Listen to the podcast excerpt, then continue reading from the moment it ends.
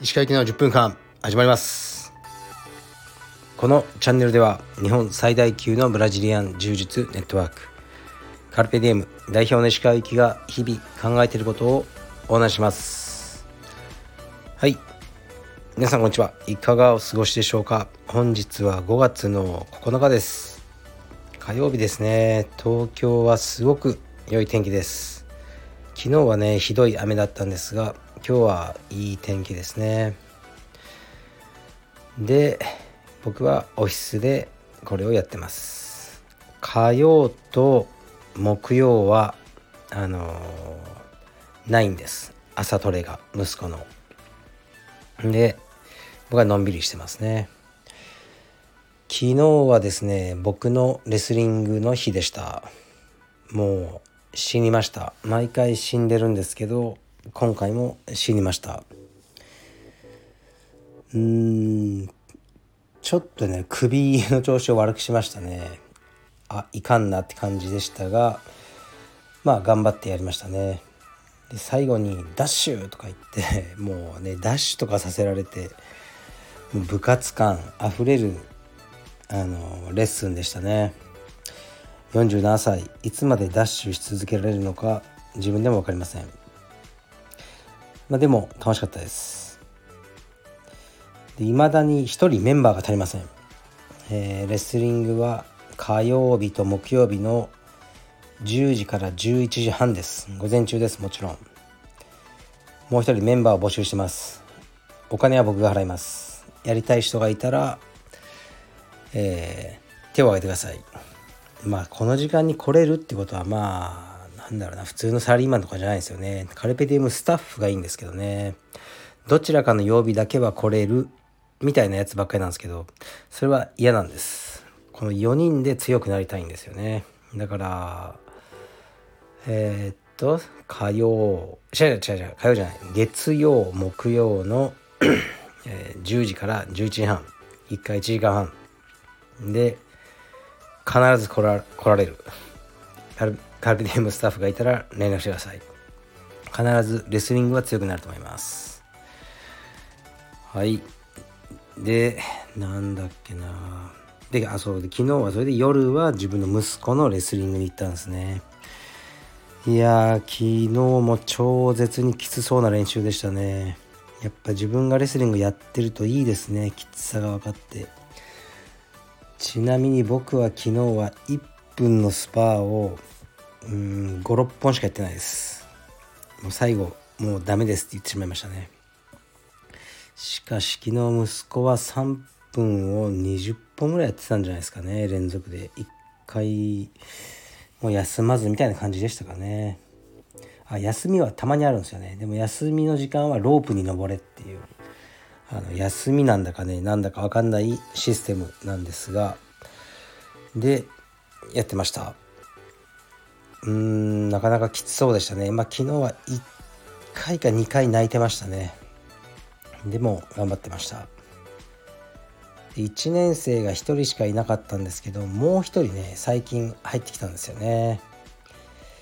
でこの子が一緒に続いてくれるといいと思うんですけどやっぱりね入ってきたばっかりなんでまあ誰とやってもまあボコられるんですよね。まあ優しくやってあげるんですけどうちの息子とかもやはりなかなか勝てないし子供ってこう勝たせてあげるとかいう発想ないじゃないですか。だからねやられちゃうだけなっててでまあ昨日も途中で帰っちゃったんですけどなんとかね最後まであのいられるようになってうんメンバーになってほしいなと思いますねちゃんと。でまた増えてきてっていう感じでだんだんねこうみんなが成長していくといいと思いますね。充実でも何でもそうで最初はもう金魚なんですよね。サメのうようよいる水槽に入った金魚です。だんだんねあのイワシとかねサバぐらいになってで新しい金魚が入ってきてまあ金魚食われちゃうことも多いんですけど、ね、生き残ったやつが、うん、サメになっていく。っていう感じですね。ちょっと厳しい言い方かもしれないですけどうん、ね、うちのレスリング道場はそういう感じだと思いますね。はい。じゃあまたねレスリングの質問も来てますがちょっともう毎日レスリングのことばっかり言ってるんで今日は別のを読みます。えー、っとあそうそうその前にね うちの息子はねもううんやっぱ僕と毎日ね時間をたくさん過ごしてあるので性格がこうすごく似てきちゃってるんですよね。で僕、まあ、似てもいいんですけど僕のこの47歳の今の僕の性格を小1がそのままコピーしちゃうとまずいと思うんですよね。うんなんかね小学校のもうクラスですでに居眠りしてるらしいんですよ。まあレスリングとか朝練とかやってるんで眠いんでしょうね。いやもう授業寝てたよとか言っていやもうダメでしょ僕小学校の時居眠りなんてしてなかったよ。うん、高校生ぐらいになってちょっとね居眠りし始めたぐらいだと思うんですけどねいやもう眠いからね寝てるんだよなとか言ってましたねで宿題とかも出るんですけどまだこう読み書きとかですね「あ」とか「か」とかこうなぞって書くんですけどずっとやりながら「ああもう指が痛え」ペンダコっていうかそう大してやってないんですけどね「ああもう指が痛えなめんどくせえなもうこのめんどくせえなああっていう文字めっちゃめんどくせえなああめんどくせえ。ずっと言ってるんですよね。うーん。困りましたね。相当勉強が嫌みたいですね。先行きが不安ですね、まあ、これはレスリングやるしかないんじゃないかなと思いますがどうでしょうかね。じゃあレターいきます。えー、っとこれいきます。鹿先生いつも楽しく拝聴しています。人を見る目について質問です。人を見る目を鍛えるには何が必要なのでしょうか？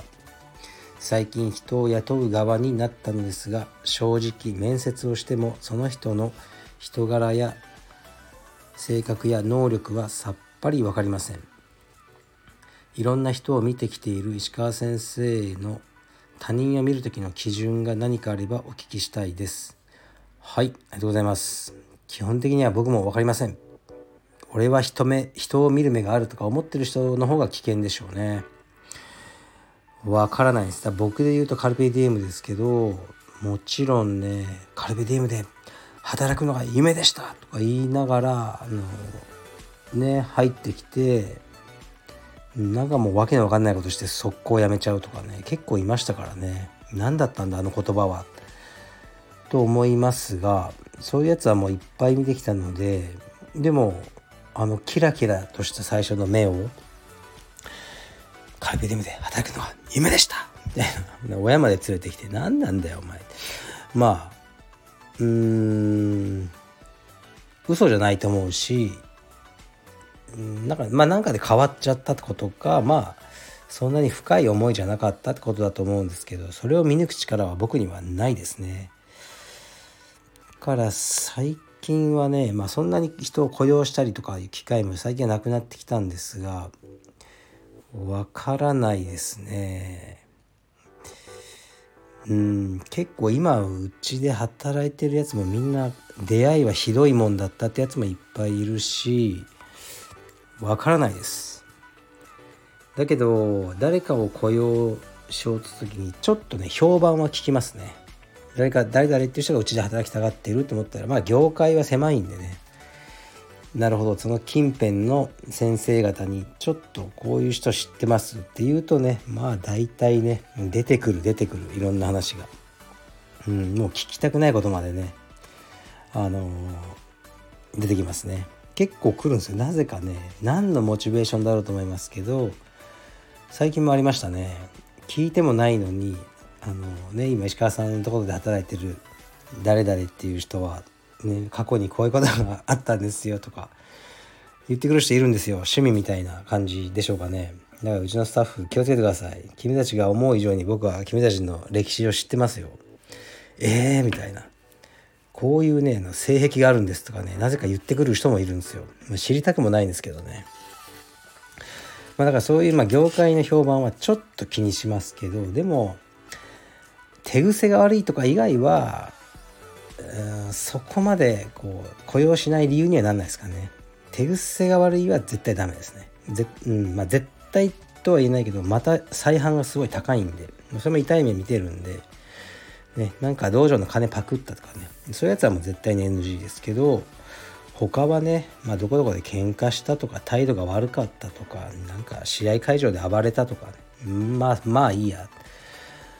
って思ってますねから僕はあんまりねあの人を見る目ないと思ってますででも大事なのは雇用した後にそいつのあの性格をちょっと見ながら得意な分野を特化させていくっていうのはありますね。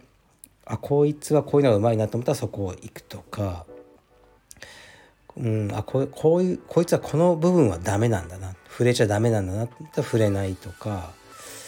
あもうこいつは放置がいいなとかね。それいろいろやってますね。うん。だからまあちょっとねそのあまり分から分かりづらいように喋るしかないんですけどこういうことがあったんですよね。数日前っていうかまあ1週間ぐらい前にまあうちでこうね働きたいみたいな人がまたいたんですよね。でまあそれ信頼できる人間で僕の古い知り合いであるんですね。で、まあ、立派な黒帯なんですよ。で仕事とかはちゃんとやってる人だからあのー、もうねボランティアでね教えさせてくれ、ね、関わりたいんだ。カルペディエムに。ね、お金はいらないからあの指導させてくれ。でね練習もさせてくれ。っていう感じでまあ僕にとってはねいい話ではあるんですけどそこでやっぱね飛びつくのはやっぱ良くないんですよね。ちょっと考えさせてくれって言っていろいろ考えたんですよね。でうーんでねこれ難しいね。多分うちのスタッフも聞いてると思うんですけどね。この人を雇うとまあちょっとなんかね包み隠して言うのがめんどくさいんですけど多分ねよく思わないスタッフが一人いるなって僕は思ったんですよね。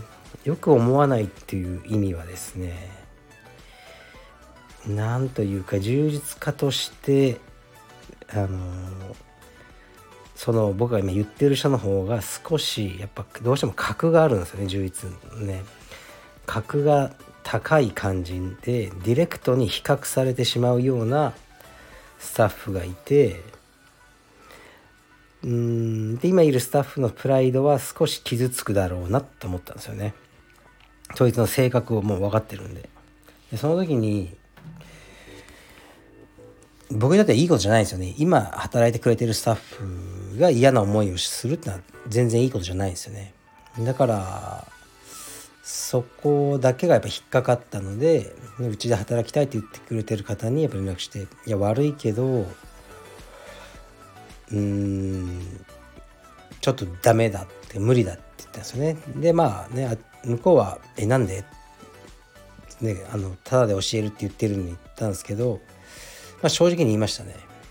うん、こうこうこうで、まあ、彼のプライドを傷つけかねないしあのもう俺は性格分かってるから絶対そうなると思うしでまあ彼は、まあ、うちの道場で必要な人材だから、ね、そこに触れたくないんだっていう話をしましたね。そしたらまあ分かったってことになったんですけど。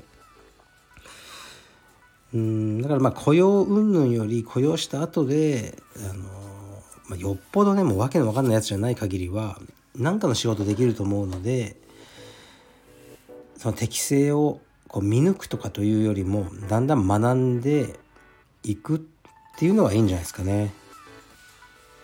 はい。どうでしょうか。